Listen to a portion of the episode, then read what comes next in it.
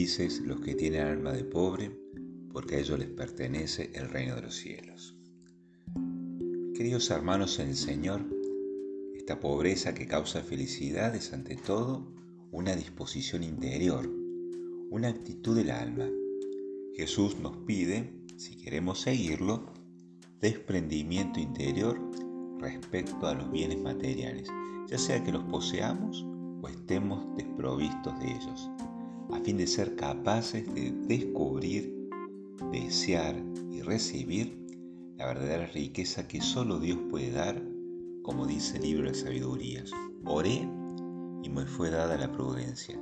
Supliqué y descendió sobre mí el Espíritu de sabiduría, es decir, el Espíritu Santo, que junto con el Padre y el Hijo hacen su morada en nuestro interior, iluminando nuestros pasos por el camino de la salvación. Nuestra riqueza, nuestra verdadera riqueza, esa perla preciosa que hemos descubierto, por la cual vale la pena venderlo todo y comprarla, es nuestra relación con Dios. Esa es nuestra verdadera riqueza, nuestra relación con Dios. Descubrir que en su providencia, así como alimenta a los pájaros del cielo o viste los lirios del campo, no permitirá que nos falte lo necesario para vivir si buscamos a Dios y su justicia, porque lo demás se nos dará por añadidura. Es más, solo Él, solo en Él nuestra vida es una vida abundante. Esta pobreza la llamamos pobreza espiritual. Esta que nos hace felices es una pobreza espiritual y la distinguimos de la pobreza efectiva. Esa que duele, esa que debemos combatir como iglesia porque atenta contra la dignidad de la persona humana. Entonces estamos hablando de la pobreza espiritual, esa disposición interior, esa actitud del alma, ese desprendimiento interior respecto a los bienes materiales, los poseamos o no los poseamos. Pero así como nos podemos poner de rodilla ante el Señor para escuchar su palabra viva y eficaz, buscando que nos guíe, también siguiendo los criterios del mundo, nos podemos poner de rodillas ante el Dios dinero, dando lugar a una enfermedad del alma que se llama avaricia. ¿Servimos al Señor, a Dios, o servimos al dinero? En el Evangelio que hemos proclamado, un hombre sale al encuentro del Señor y le pregunta, ¿qué debe hacer para heredar la vida eterna? Es decir, para ir al cielo. Prestemos atención que no le pide ser curado de ninguna enfermedad, como tantos paralíticos, ciegos, leprosos. ¿no? Él, no, él no le pide ser curado de ninguna enfermedad, sino que lo ilumine para, para que sus actos tengan como fin llegar al cielo. Podríamos decir, le está preguntando qué conducta tiene que tener para que sea correcta y así heredar la vida eterna. Es una pregunta sincera, no como en los fariseos que por lo general tenían segundas intenciones. Aquí hay sinceridad en el corazón, que, se confirma esa sinceridad en el corazón con la mirada que le dirigió Jesús. ¿no? El evangelista dice, Jesús lo miró con amor, mirada con amor, y le dijo, véndete todo lo que tienes, dalo a los pobres y sígueme. Ciertamente este hombre anónimo tenía clara cuál era su meta el fin de su vida. Sin embargo, amó más sus bienes y prefirió la tristeza de acumular bienes a la felicidad de quienes viven esa disposición interna del desprendimiento.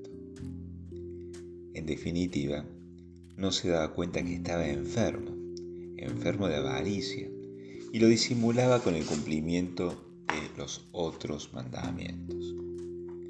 La avaricia, si no se trata, termina condenando a quienes la padecen, porque desfigura en cada uno de nosotros esa condición de mendigo asociada a nuestra naturaleza humana, una mendicidad o pobreza que al movernos a buscar la misericordia de Dios refuerza el vínculo con el Señor, ¿no? somos mendigos ante Dios, mendigos del amor de Dios, mendigos de la misericordia de Dios. Esta pobreza espiritual redescubre esa característica nuestra, la mendicidad. Necesitamos vivir del amor de Dios.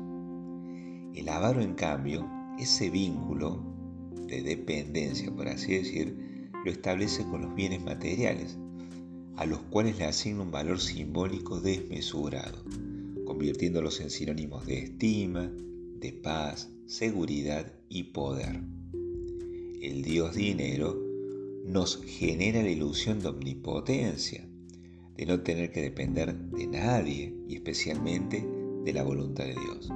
Y así a la avaricia le va a seguir la soberbia, la envidia, y empiezan a enfermar el corazón del hombre, volviéndolo cada vez más duro. Esto lo refuerza la cultura materialista en la que estamos inmersos, que le pone precio a todo, que transforma a los empresarios y a los banqueros en sacerdotes y profetas del templo en el cual se celebra culto al hombre moderno. Una cultura que alteró la importancia del trabajo, trabajo humano como contribución a la dignidad de la persona, y esto lamentablemente lo sufrimos en nuestro querido país, tan afectado por el asistencialismo, de tal manera que se pasó del modelo de hombre trabajador a hombre consumidor, ¿no? como si, si dijéramos que las personas consuman, no importa si trabajan o son víctimas del asistencialismo.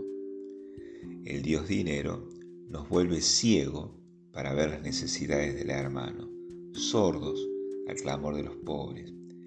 Nos paraliza hasta el punto que nos impide salir al encuentro de los indigentes, nos, vuelve paralíticos, por así decirlo. Precisamente el Señor viene a curar ciegos, sordos, paralíticos. ¿no? Bueno, el dinero hace todo lo contrario. Qué difícil para quienes están enfermos de avaricia entrar en el reino de los cielos. Difícil sí, imposible no. Mateo, Saqueo o José de Arimatea son algunos ejemplos, ejemplos bíblicos de quienes no se dejaron vencer por la avaricia. La pobreza espiritual y bienaventurada está abierta al don de Dios, en la fe confiada y en la humildad paciente. La pobreza efectiva es un camino privilegiado para la pobreza del alma, pero su fin y su principio es la comunión con el misterio de la liberalidad de nuestro Señor Jesucristo, que siendo rico se hizo pobre por nosotros a fin de enriquecernos con su pobreza. Queridos hermanos en el Señor, la pobreza espiritual nos configura más con Cristo, haciéndonos más generosos con nuestros bienes materiales y espirituales, enriqueciendo a los hermanos. De manera concreta, cuando perdemos el tiempo en acciones de voluntariado, de misiones, cuando escuchamos con paciencia y amor a tantos abuelos que repiten las mismas historias. Bueno, ahí Ahí estamos enriqueciendo con nuestros bienes a nuestros hermanos. Hacernos pobres para enriquecer a los hermanos. Este es el camino espiritual con el cual nos vamos configurando más profundamente con Cristo, ¿no? que siendo rico se hizo pobre a fin de enriquecernos con su pobreza. Tenemos que repetir nosotros esa, esa, misma condición. La pobreza espiritual nos enriquece para enriquecer a los hermanos. Pidamos al buen Dios la gracia de crecer en fe confiada y en humildad paciente para acoger la invitación que el Señor nos hace. Felices los que tienen alma de pobres, porque a ellos les pertenece el reino de los cielos. Que así sea.